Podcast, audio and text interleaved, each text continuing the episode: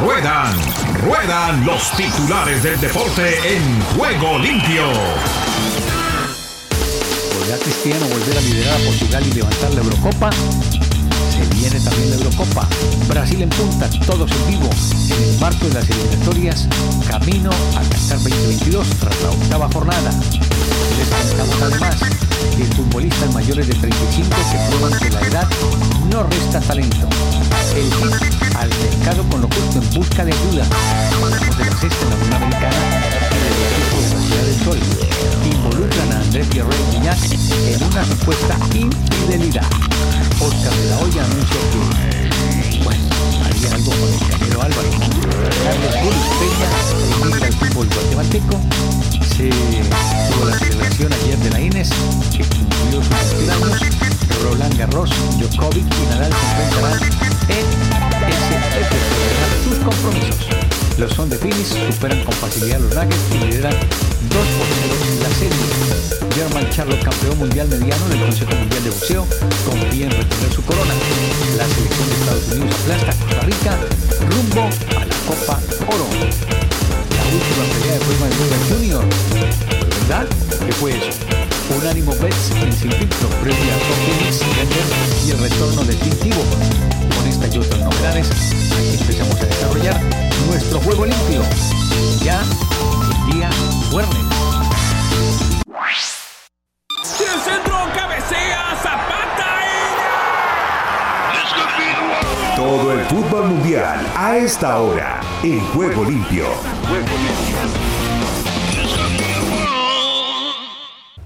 La Copa América, un evento que nos ha traído emociones a lo largo de los años y que ha tenido a Uruguay y Argentina como los máximos conquistadores de este torneo, con Brasil un poquito más atrás. Brasil que es el campeón, Diego, y que si nos dejamos guiar por la última sensación que nos han dado las selecciones en, esos, en esas jornadas eliminatorias, que ya, ya tienen mucho tiempo porque se tuvieron que suspender las siguientes, Brasil parecía ser el equipo que más claro lo tenía en cuanto a su fútbol y en cuanto a la materia prima también. Así es. No sé si Brasil fue el mejor equipo en la Copa América, en la última, en la que terminó ganando, porque es recordada todavía aquella semifinal frente a la Argentina.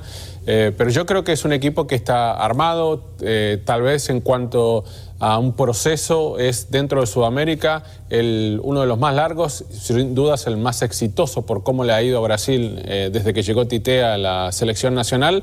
Pero me parece que hay mucha paridad. Yo creo que no es el único candidato. No sé si es el más grande candidato. ¿No es el, para ti no es el máximo candidato? Eh, mira, yo creo que la puerta se está cerrando para la selección argentina, especialmente para Lionel Messi, para poder ganar un título. Entonces, yo imagino un compromiso total y absoluto de esta selección, que además ha crecido de la mano de Lionel Scaloni, como para que se vuelva en ese otro gran candidato. al Claro, título. E- esa, esa, e- ese tema que hablaba Diego, eh, José, de, de- del que no ha podido conquistar Messi con la selección mayor nada y, que además están esas finales consecutivas, Mundial, Copas América, ¿va a convertirse en una motivación o se va a convertir en una presión extra para esta selección? Yo creo que debería de convertirse en una motivación, porque a este grupo le queda esta oportunidad en Copa América con, con- con Lionel Messi, ¿no? Y luego más adelante vendrá el tema del, del Mundial, pero me parece que tiene que ser motivación para este grupo. Además, se han incorporado buenos jugadores, eh, Papu Gómez, este, Lucas Ocampos, jugadores que están brillando mucho en la Liga de España. Yo creo que tiene que ser eso, Tony, para este grupo que también se le termine el tiempo, ¿no? Hablábamos del proceso de Tite, bueno, ni, ni hablar de lo de Uruguay, que tiene muchos años ya el maestro Tavares Bamán, pero luego están Chile y Colombia, por ejemplo, y a Chile la conoce muy bien, que van a enfrentar el torneo, esos técnicos con dos partidos nada más antes, y además no van a ser partidos de preparación, sino partidos oficiales, el caso de Lazarte en Chile y el caso de Rueda. Sí, así es. eh, sí, hay algunas selecciones que tienen nuevos desafíos, ¿no? Ya, ya sabemos lo que significa en un país eh, en donde estábamos acostumbrados a ir eh, últimamente a los mundiales o, o ser protagonistas en Sudamérica. Eh, como Chile, por ejemplo, que estuvo eh, fuera del último mundial. Entonces, claro, este nuevo cuerpo técnico tiene un, un gran desafío, ¿no? Y, y el técnico de Chile, que hoy día es el técnico de Colombia, también tiene un nuevo desafío, ¿no? Porque Colombia tampoco le ha ido No. eh, muy bien, pero, pero en líneas generales los dos equipos tienen buenas plantillas y yo creo que Chile por lo menos va a llevar lo mejor, creo que Colombia va a hacer exactamente lo mismo, vamos a ver si les va a alcanzar como para, como bien lo decías tú, tienen pocos partidos encima los dos, si le va a alcanzar para encontrar un buen nivel futbolístico. Bueno, eso con relación a la Copa América, que está a la vuelta de la esquina si no hay ninguna novedad hasta el fin de semana y Brasil tiene la apertura e inauguración de lo que será esa competencia.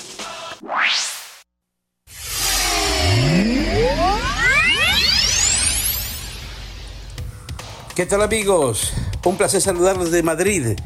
A Ricardo López Ayala, nuestro gran amigo allí, en Juego Limpio, en CBC La Voz, desde la capital española para el mundo, irradiando nuestras consideraciones deportivas. Comencemos.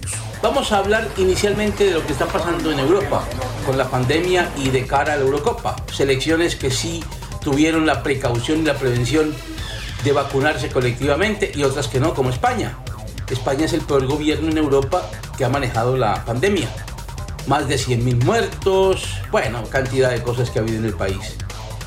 Es el más retrasado en la vacunación, ahora quieren ponerse al día a marchas forzadas, pero por ejemplo en deportistas a los olímpicos se les permitió vacunarse preparándose dos o tres meses antes de los olímpicos en Japón y a los futbolistas que sabían que tenían que jugar la Eurocopa porque no se les permitió vacuna. O a la Federación Española de Fútbol porque no se le ocurrió comprar las vacunas por su propia cuenta tiene más de 300 millones de euros en caja, es una de las federaciones más ricas del mundo, porque no compra las vacunas e inmuniza a los jugadores, ¿no?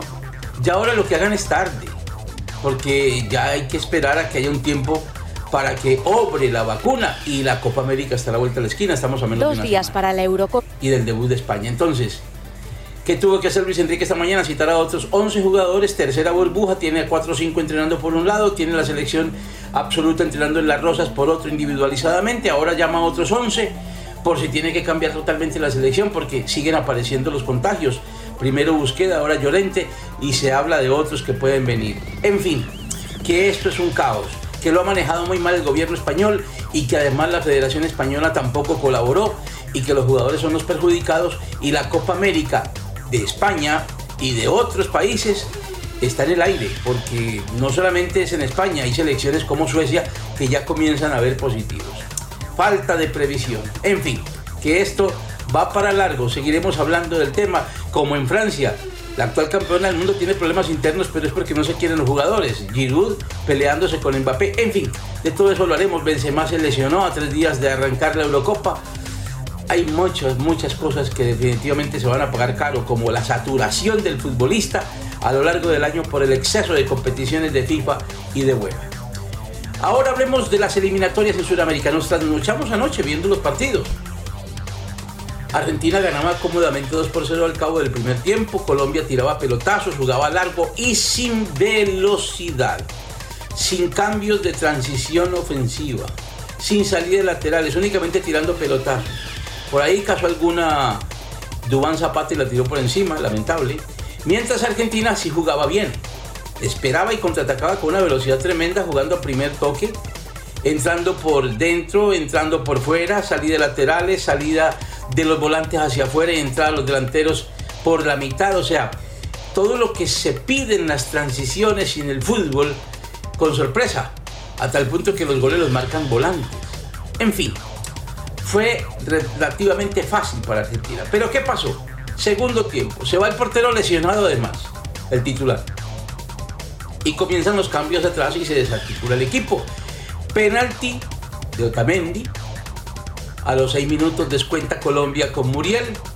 Colombia hace cambios atrevidos como la entrada de Muriel. No sé por qué Reinaldo Rueda salió con tanto volante defensivo, un solo delantero, en fin, jugando de local. Es que los técnicos se pegan las equivocadas y después tienen que enmendar sobre la marcha. En fin, al final coloca jugadores más ofensivos y logran el empate angustiosamente al final con un gol de Borja. Está bien. Un merecido empate porque Colombia fue más que Argentina en el segundo tiempo. Pero la verdad es que el resultado se esperaba mucho mejor. Creía la gente en Colombia que se podía ganar, no se pudo ganar. Argentina se lleva un punto, Argentina otro, o mejor Colombia otro, pero los dos pierden dos en vez de sumar uno. Hay que ser objetivos. Pierden dos. Entonces cada vez se comprime más la clasificación al Mundial después de Brasil que ganó sobradamente. 2 por 0 después de 36 años de no hacerlo. En Asunción, en Paraguay. Ganó Brasil 2 por 0 sin jugar bien, pero Neymar otra vez la figura. Y sigue ya cabalgando. 18.6 partidos ganados, pleno total. Y los demás, como dice el refrán, que entre el diablo y escoja. porque todos están ahí. Perú sacó a Ecuador de carrera. Ecuador está ahí, pero ya les dije la semana pasada, en la primera vuelta se aprovechó que tenía partidos al comienzo fáciles, pero ahora Ecuador ya no va a quedar entre los cinco primeros, no va a quedar, le va a costar. Ha perdido local con Perú que estaba por detrás. Perú sigue siendo colista, Bolivia también sigue a final, Venezuela también, los tres me parece que están eliminados. Venezuela apenas empató con Uruguay, Uruguay no gana. Paraguay pierde, Chile tampoco gana, empata de local, es increíble. Lo que pasa con Chile, que también se ha desfondado, no ganan. Y Colombia apenas empata. Están ahí todos como para darse la mano a ver quién tiene más fuerza para salir a clasificar. Las eliminatorias que están bastante, pero bastante parejas. Y si no recordemos la clasificación como está. En la clasificación, si uno mira, primero está Brasil, tiene 12, mejor 6 partidos ganados, 18 puntos. Y luego con 12, el que le sigue que es Argentina, 6, o sea, a dos partidos. Ecuador con 9, Uruguay con 8, Colombia con 8, Paraguay con 7, todos estos están ahí en dos puntos y Chile con 6. Hasta ahí los opcionados, los demás no creo. Bolivia tiene 5, Venezuela 4, Perú 4. Estos tres ya están muy retirados de una clasificación entre los 5, 4 que van directamente y uno que va al repechaje. ¿Quién jugó bien? Realmente viendo los partidos hoy en resumen, no hubo un gran partido que destacar. Se nota un cansancio y se nota una desidia en algunas selecciones como Uruguay o como en Paraguay, que ve uno la saturación de los futbolistas a lo largo de la temporada. En fin, que siga así la FIFA, que siga así la UEFA, programando eventos. Menos mal que se acabaron por ahora las eliminatorias, viene ahora la pausa para la Eurocopa aquí en Europa y la Copa América en América, si es que se realiza, y ya de eso nos ocuparemos desde la próxima semana. Hasta la próxima, Giovanni García.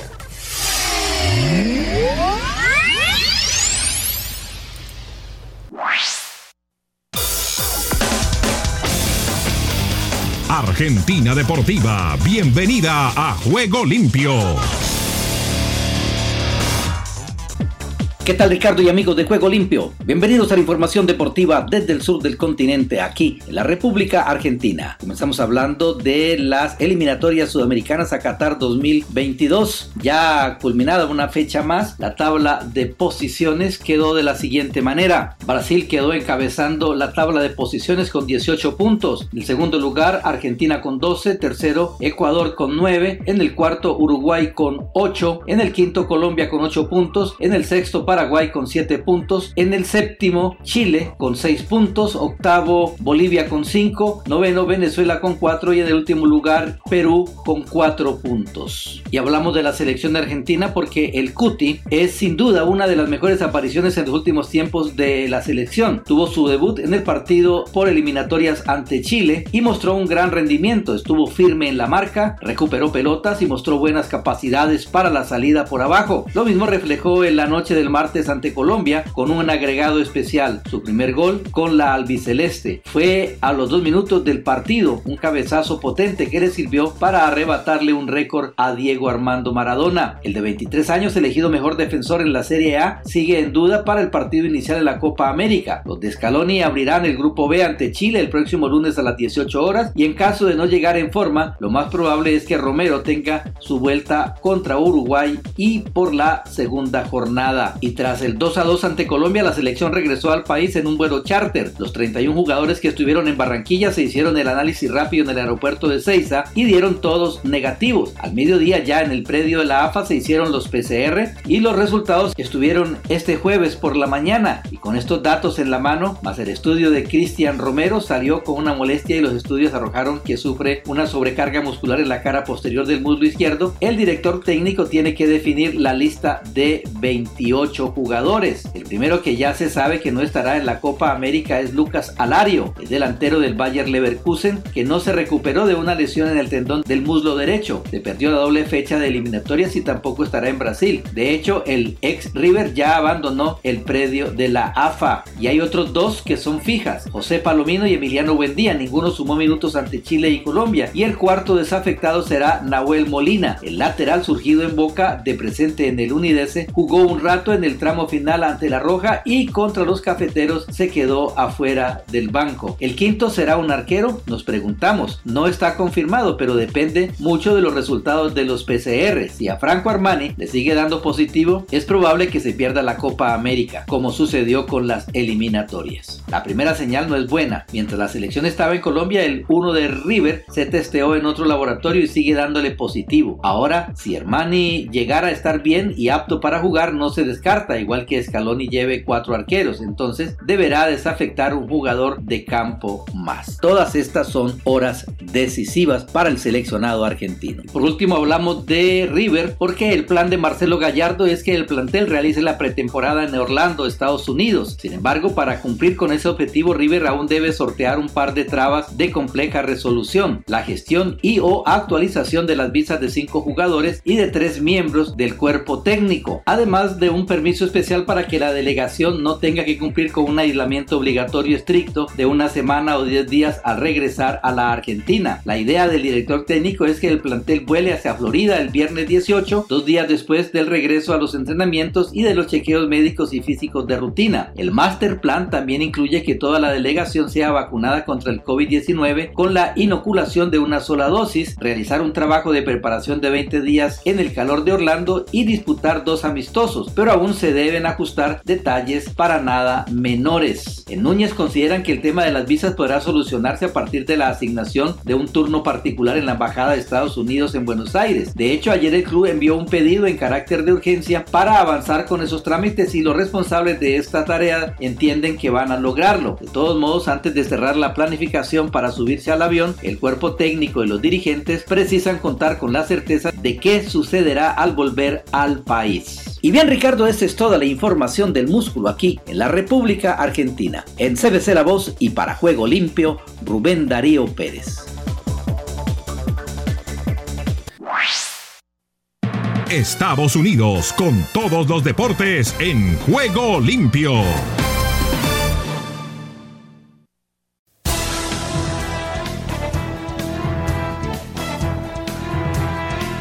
Aquí comienza Deportivo Internacional, una producción de La Voz de América. Les informa Henry Llanos. Brendan Aronson anotó a los 8 minutos. Daryl Dyke y Reggie Cannon consiguieron sus primeros goles en partidos internacionales. Y Estados Unidos aplastó ayer miércoles 4-0 a Costa Rica en un encuentro amistoso. Con la victoria, la selección estadounidense completó una serie de cuatro encuentros durante 11 días, incluida la final de la Liga de Naciones en la que venció al México el domingo por 3-2 en tiempo extra. Gio Reina ha convertido un penal a los 77, tres minutos después de ingresar en el último partido de preparación de los estadounidenses antes de septiembre, cuando comenzará el octogonal definitivo de las eliminatorias de la CONCACAF para el Mundial de 2022. Greg Bellhalter, técnico de Estados Unidos, realizó nueve cambios respecto de la alineación que superó a México para llevarse la primera edición de la Liga de Naciones. Y el tabletero de los Mets de Nueva York, Pete Alonso, acusó el miércoles a grandes ligas de manipular las esféricas para perjudicar los ingresos de posibles agentes libres, estelares y peloteros elegibles al arbitraje. Alonso comentó antes del encuentro de Nueva York en casa de los Orioles en respuesta a una pregunta sobre las prohibiciones a los pitchers para utilizar sustancias ajenas en las esféricas. Pienso que los más eh, preocupantes es que Grandes Ligas manipula las pelotas cada año dependiendo de la clase de agentes libres o de tipos en la parte final de su arbitraje, declaró el inicialista de los Mets, así que creo que es un tema importante que la pelota sea distinta cada año. Tal vez si grandes ligas no cambiara la esférica, los lanzadores no tendrían que utilizar tantas sustancias pegajosas, dijo. Cuando se le pidió ampliar al respecto, Alonso mantuvo su postura, insinuando que las pelotas favorecen a los bateadores en un año en que hay varios lanzadores estelares que se perfilan a la agencia libre y también eh, viceversa. En el tenis internacional, la racha de sets seguidos ganados por Rafael Nadal llegó a su fin. Su empeño por el récord de 21 títulos de Grand Slam, 14 en Roland Garros, sigue intacto. Nadal no se inmutó tras ceder un set en París por primera vez en dos años y apretó el paso con el martilleo de su infernal drive rumbo a una victoria el miércoles por 6-3, 4-6, 6-4, 6-0 ante Diego Schwartzman para acceder a las semifinales del torneo de Grand Slam en polvo de ladrillo, donde se medirá el número uno del mundo, Novak Djokovic. Y hasta aquí Deportivo Internacional, una producción de La Voz de América.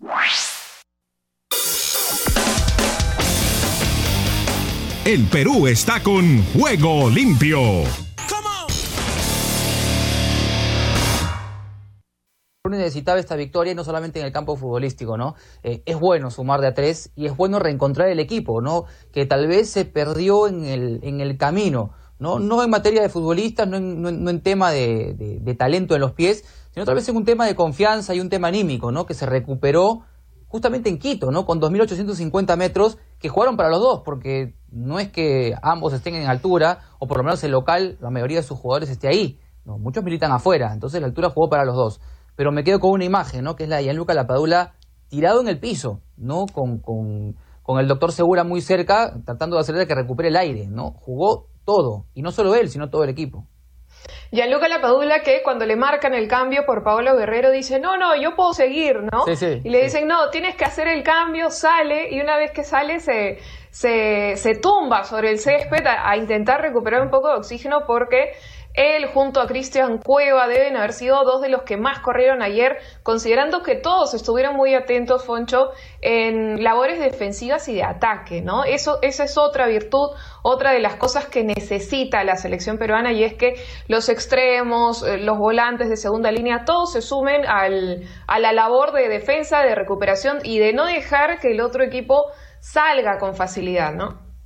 Eso, eso, eso. Fueron a cada pelota como si fuera la última, ¿no? Sin importar el lugar del campo donde se encuentre la jugada, ¿no? Uno dice, ok, vas a la, a la pelota en el área propia, ¿no? O cerca del área. Perú iba como si fuera la última pelota en el, área rival, ¿no? O sea, recuperar ese balón como, si fuera, como si faltara un minuto para que acabe el partido y Perú estaba abajo. Y esa es la actitud que mostraron todos los jugadores, incluso los que, los que les tocó debutar, ¿no? En, en la selección, ¿no? Entonces creo que eso es bueno, ¿no? Y eso refleja el cambio que hubo en esos tres días de diferencia, por lo menos en lo anímico, porque Perú talento tiene, ¿no? El tema está en el momento futbolístico que pasa cada uno, elegir bien a los jugadores y que estén en su día, y creo que ayer fue.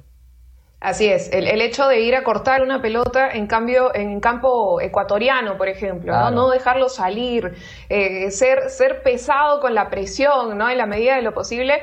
Y esto considerando que Ecuador, sobre todo ya en la segunda parte, con los cinco cambios hechos, eh, amenazaba constantemente el arco de Perú, ¿no? Tenía piernas frescas, Perú ya se estaba desgastando y, empezaron a, llegar como era evidente que iba a suceder y ahí quiero rescatar también la labor de Pedro Galese, ¿no?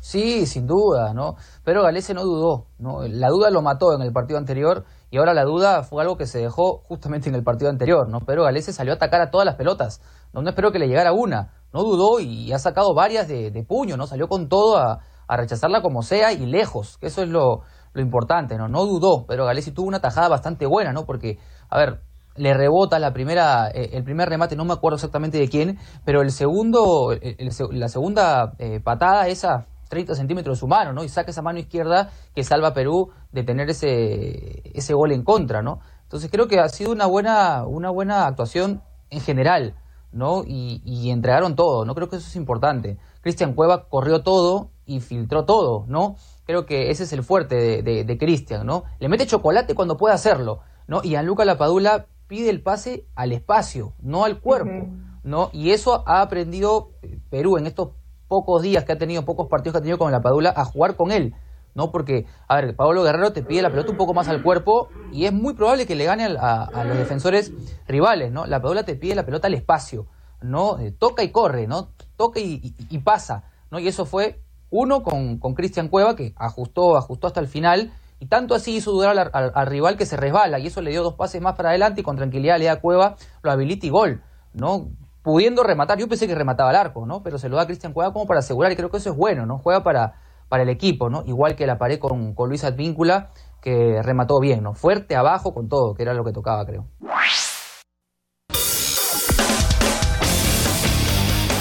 Los aires hondureños cruzan en juego limpio.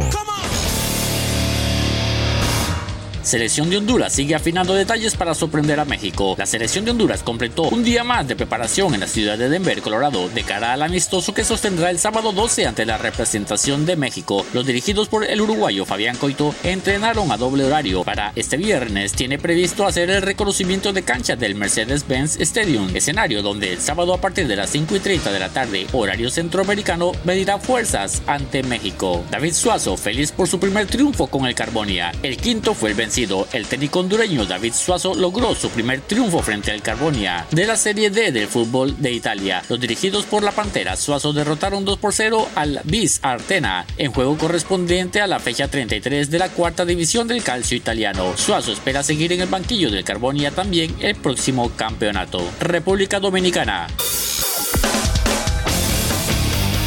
República Dominicana, con todos sus deportes en juego limpio.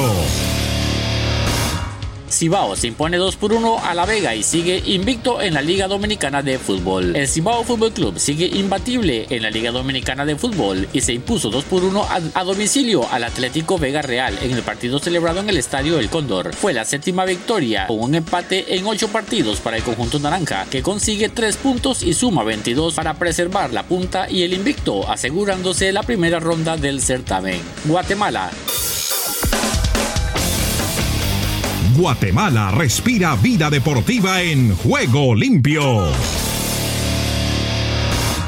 Carlos El Guli Peña, ex figura de Pachuca y Cruz Azul, es confirmado por Antigua GFC. El jugador mexicano Carlos El Guli Peña dejó el FAS de Santana, El Salvador, para incorporarse al club Antigua GFC de Guatemala. El club colonial lo confirmó en sus redes sociales. Peña se coronó con el equipo salvadoreño y su fichaje ha sacudido el ámbito guatemalteco, tomando en cuenta que Antigua GFC busca ser protagonista y sobre todo espera limpiar la imagen dejada en el clausura 2021. Nicaragua. El Caribe con Nicaragua en juego limpio. Liga Profesional Nicaragüense inicia este 15 de octubre. Por medio de un comunicado, la Liga de Béisbol Profesional Nicaragüense dio a conocer que el torneo iniciará el 15 de octubre y finalizará en enero del próximo año. La ceremonia inaugural tendrá como sede el Estadio Yamil Ríos Ugarte de Rivas. Recalca el comunicado de la Liga Profesional. Rivas es el actual campeón de la liga. En la final de la edición 2020-2021, el equipo sureño venció en seis juegos a los Tigres de Chinandega. La temporada regular tendrá 40 partidos para cada uno de los cinco equipos participantes en la liga. Las franquicias serán Indios de Boer, Tren del Norte, Estelí, Tigres de Chinandega, Leones de León y los campeones Gigantes de Rivas. Panamá. De Panamá para el mundo entero en Juego Limpio. Panamá entrenó con la mente puesta en Curazao. Tomás Christiansen y la selección de Panamá entrenaron en un buen ambiente previo al duelo ante Curazao en la eliminatoria para Qatar 2022, tras lograr la victoria por 3 a 0 ante República Dominicana, que selló el pase a la segunda ronda del camino a Qatar 2022. La selección de fútbol de Panamá enfrentará este sábado desde las 6 de la tarde, horario panameño, 5 de la tarde en el resto de Centroamérica a Curazao. Costa Rica. Costa Rica vive el deporte en juego limpio. Estados Unidos humilla con goleada a una Sele sin alma. Esta selección tica asusta, pero no para bien. Asusta porque parece mentira y cada vez es peor. Cuando uno asegura que no puede empeorar, uno ve el juego ante los Estados Unidos y se da cuenta que la crisis se agrava con el paso del tiempo. La selección B o C de los Estados Unidos tuvo un paseo en el Salt Lake y humilló a la Sele con una goleada 4 por 0 que parece poner una lápida a la era Ronald González. Ronald González no seguirá como técnico de la Sele. La goleada 0 por 4 ante Unidos en un amistoso en el Real Salt Lake significó el adiós para el técnico Ronald González al frente de la selección nacional costarricense. Con la caída este miércoles, la tricolor alcanzó los 11 partidos sin ganar. La noticia del nuevo estratega de la selección tica se dará a conocer en las próximas horas. Desde el centro de América y el Caribe les informó para Juego Limpio de CBC La Voz, Esdras Salazar.